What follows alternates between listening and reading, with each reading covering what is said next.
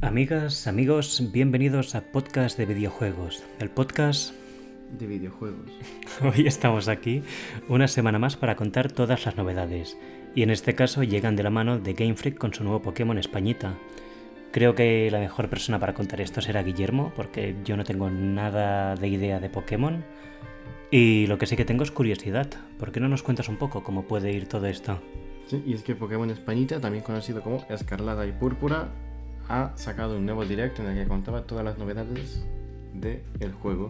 Empezando por el hecho de que será confirmado ya un RPG de mundo abierto en el que puedas explorar el mapa de manera completamente libre, cabalgando tu Pokémon legendario de la portada, como si fuese una moto, porque no hay nada más español que ser una moto mami. Además de esto, también supone una gran evolución a la franquicia, ya que será el primer mundo abierto en el que podrás retar los gimnasios de una manera completamente libre, en el orden que quieras, que además contará con dos historias principales, dos quests principales distintos. Es un mapa bastante amplio, como se puede ver por la forma, está bastante inspirado en la península ibérica. Ah, y se llama Paldea la nueva región. Paldea supongo que por aldea y la P de Pokémon o la P de... Sí, no, creo que esto que has dicho ya encaja bastante con esto. Incluso lo veo demasiado creativo para ser parte de Game Freak. Pues eso. Vemos también que en el mapa que han decidido borrar Madrid. Hay un, donde está Madrid hay un gran agujero. Es que le preguntaron en catalán cómo era España y lo tuvo muy claro, ¿eh? La, sí, Barcelona está al centro y, y Madrid no existe. Es un boquete. Es el DLC, ¿no? Lo mejor. el DLC es Madrid. Sí, sí, sí.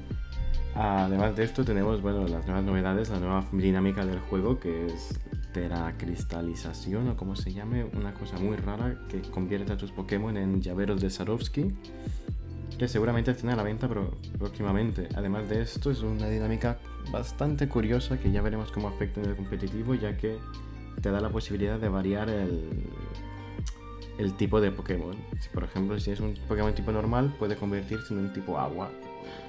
Ya veremos cómo funciona, pero parece bastante interesante. Además de esto, tenemos que los legendarios que se pueden transformar en un yate, en una moto, en un avión. Es una cosa bastante surrealista. Tenemos Pokémon nuevos. Tenemos Pokémon nuevos basados bastante en la península ibérica. Para empezar, tenemos los iniciales Sprigatito, Coco y Quaxley. Además de estos tres, tenemos a Fido, que es una ensaimada, un perrito con ensaimadas en las orejas. Tenemos a Lechonk, que es un cerdito ibérico, que seguramente que está muy rico. Un pata negra, ¿eh? Un pata negra, además. Bueno, un patita negra, más bien. Un patita regordito. Y tenemos a Smoliv, que es una oliva. Que también que la forma shiny, que sea una oliva negra, se van a pelear. ¿eh? Seguramente. Si no lo es, nos vamos a enfadar todos. Y con esto usted ya te puedes hacer el desayuno, te puedes hacer un bocadillo de jamón ibérico con aceitito. También tenemos a Paumi, que es el nuevo clon de Pikachu de esta generación. No hay mucho que decir de ese. La nueva forma de Paldea de Wooper, que parece un niño de chocolate. En fin, tenemos también... Vaya ejemplo más raro.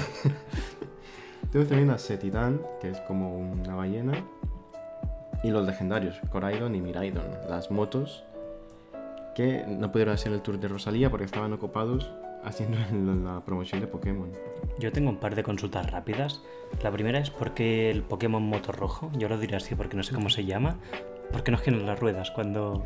Es algo muy particular. Tiene ruedas pero no las usa, va corriendo de todos sitios. Mientras que el otro, que también tiene ruedas, flota. O sea, ninguno de los dos usa las ruedas. ¿Y qué más te quería preguntar? El tema de las gasolineras. Que he visto que han puesto un montón de gasolineras, pero ¿qué función son? paradas convencionales? Son centros Pokémon. Para, mientras vas navegando el mapa, tendrás distintas paradas para curar a tus Pokémon que son en forma de gasolineras Repsol. En estas gasolineras podrás comprar artículos, podrás curar tus Pokémon y podrás invitar amigos, porque ahora el mundo, al ser un mundo abierto, podrás invitar hasta tres amigos más y ser cuatro, todos en vuestras respectivas motos explorando este mundo, lo cual está guay porque podrás capturar Pokémon exclusivos de una versión en la versión de otro amigo y seguirán llevando ah, tu nombre. Puede estar bien esta, puede estar muy bien. ¿Se sabe cuántos Pokémon habrán en total? No se sabe, mm, se especula que habrán muchos Pokémon nuevos, formas nuevas y, cositas de estas, pero por lo que estamos viendo están... Los diseños a mí me están gustando bastante, sobre todo la oliva y el cerdito.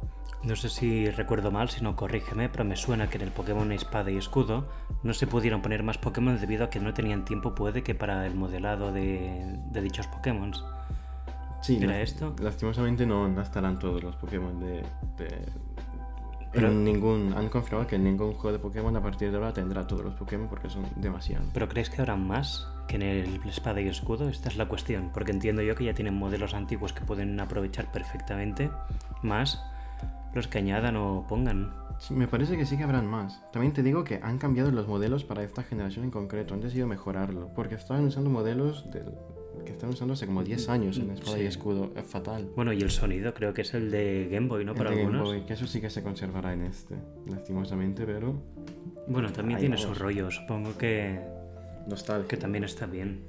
Sí, también tenemos personajes nuevos. Como había mencionado antes, la historia constará de tres líneas principales una es el reto de los gimnasios, luego tendremos eh, una que tiene que ver con la exploración, que vemos que hay unas torres bastante altas parecidas a las torres de Breath of the Wild. No sabemos si habrá algo que tenga que ver con la misma dinámica de abrir mapa a través de las torres.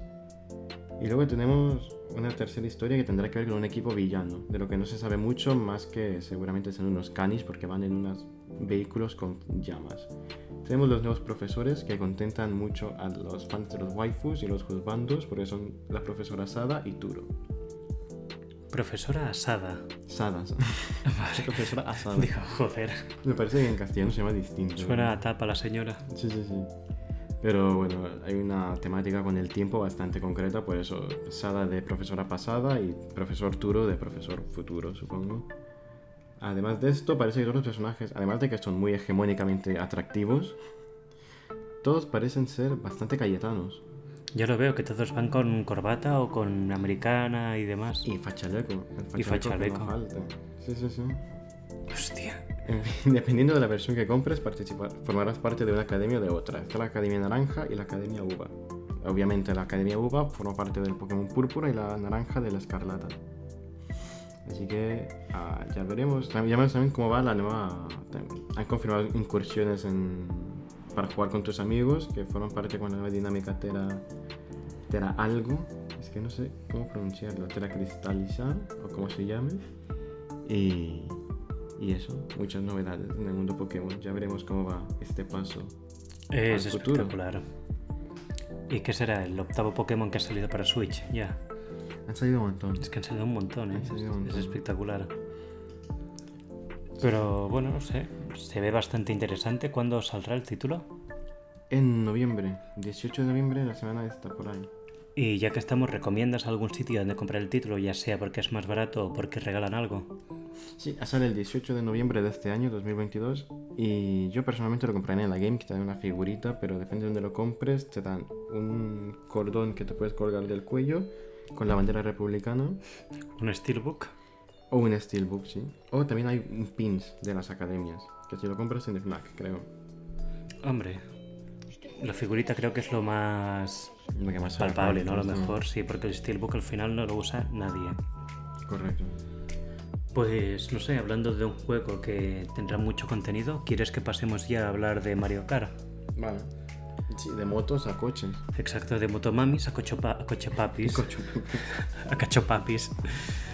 Pues este mismo mes ha salido ya el último, bueno, el último, el último hasta ahora actual DLC de Mario Kart 8 en este caso, donde se han incluido 8 nuevas pistas.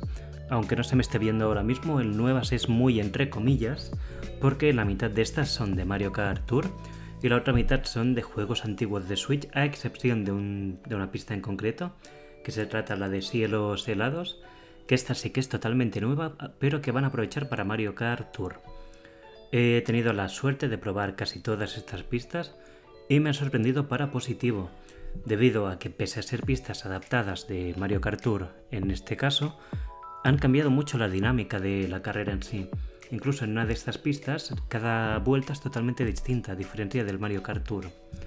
Por lo tanto, creo que es un añadido bastante interesante, con el único tema aparte, lo único que me sabe un poquito mal, y es que muchas de estas pistas no aprovechan las mecánicas únicas que tiene Mario Kart 8, Recordar que los carros tenían como esta tercera forma, aparte de la acuática y la voladora, que era sin gravedad, que podías ir en terrenos que fueran como muy angostos. Pero debido a que estos títulos se tienen que aprovechar para Mario Kart Tour y que Mario Kart Tour no tiene esta dinámica, las pistas son un poco light, para que lo entendamos. Y esto es lo único que me sabe mal, pero aparte de esto, por lo que cuesta, creo que es un DLC muy disfrutable. Siempre que son como refritos también, ¿no? Son como... Sí, deberíamos dar un tirón de orejas, sobre todo por una de estas pistas que viene de la Super Nintendo.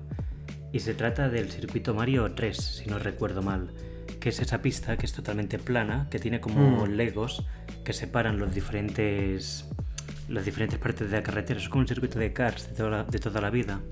Pero es súper sencilla. Es que no tiene ningún encanto, ni, ni- no, no es ni competitiva, no, no sé, no me gusta a mí. Es En la de Nueva York se ve chulo. La de Nueva York es espectacular y gráficamente yo tampoco lo veo mal, aunque sí que hemos estado hablando detrás de micros de que había algunas pistas del primer pase que habían corregido justo ahora, ¿no? Sí, es correcto. Eh, la del centro comercial de la primera ola se ha corregido ya que los coches con los Shy Guys en el parking normalmente se mueven y no se estaban moviendo. Y ahora han hecho un parche que permite que estos coches se muevan y hagan volteretas y, y te impidan atravesar la pista, que es la, la gracia de la pista en sí. Ah, si quieres, como no tenemos mucho que comentar de Mario Kart Tour, ¿quieres que hablemos de un poco de lo que se ha filtrado que vendrá en los siguientes pases? Dale. Hemos descubierto, nosotros no, naturalmente, eso es un data mining a partir de unos archivos que habían dentro de las pistas actuales, de unos archivos de sonido, si no recuerdo mal, algunas de las pistas que probablemente sean añadidas a futuro, no se sabe la fecha, pero sí la entrega que será, para Mario Kart Home Circuit. No, Home Circuit no, ¿cómo se llama el DLC? Ah, uh. Expansion. Expansion. Circuits o algo así, Algo es así. irrelevante. Tendremos pistas tan emblemáticas como por ejemplo el Jardín de Peach, el lago Boo, Monte Rocoso, que es una, es una pista de Mario Kart 7 que hasta ahora no se había visto mucho, ni tan solo en Mario Kart Tour. El estadio Ba- Luigi, por ejemplo, que tampoco estaba disponible hasta ahora, que era de GameCube. Y una pista nueva que sería Merry Mountain. Seguramente de Navidad, no Por, nada. por Merry Christmas. Tendría pinta, sí. Puede que salga de casa a diciembre o así. Pero, hostia, faltan muchos, muchas entregas y realmente tampoco es tanto tiempo, ¿eh? Porque en- un año habrán hecho tres, tres de estos pases. Aparte de esto, podemos añadir también que se saben que probablemente unas ah, ocho pistas más formen parte del Mario Kart Tour y sean exportadas a este Mario Kart 8 Deluxe. No daremos detalles de qué pistas son porque ahora mismo no es algo que sepamos de seguro, pero sí que es algo interesante ver cómo esta dinámica de aprovechar pistas que han hecho nuevas del Mario Kart Tour y viceversa será lo que veremos de caras al futuro en esta entrega añadida, inesperada. Sí que es una pena lo que decía de la antigravedad, porque es la gracia del juego nuevo. Y las pistas se habían hecho, las del juego base están hechas para aprovechar esta dinámica. Claro. ¿no? Y ahora no, Bueno, es que ya no lo aprovechan más, ya no están para nada aprovechadas y todo. No sé. pero bueno, también podemos sospechar que en esta entrega han hecho este DLC con tantas pistas debido a que en el Mario Kart Tour los pueden aprovechar por un lado y por otro. Y probablemente el siguiente Mario Kart que saquen no sea un refrito en este caso, y sé que sea algo totalmente distinto y nuevo. Cosa que esperamos que, que sea así. Y no sé, si falta algo para añadir, con esto ya estamos de todo. En el Mario Kart 9 podrás cabalgar en Pokémon también, igual que en el de Españita. Mm, Pues mira, ni tan mal, ¿eh? Te pondrán la moto papi. La moto papi. Pues nada, con esto terminamos una semana más de rigurosa actualidad y esperamos que se pase un buen fin de semana. Adiós. Chao.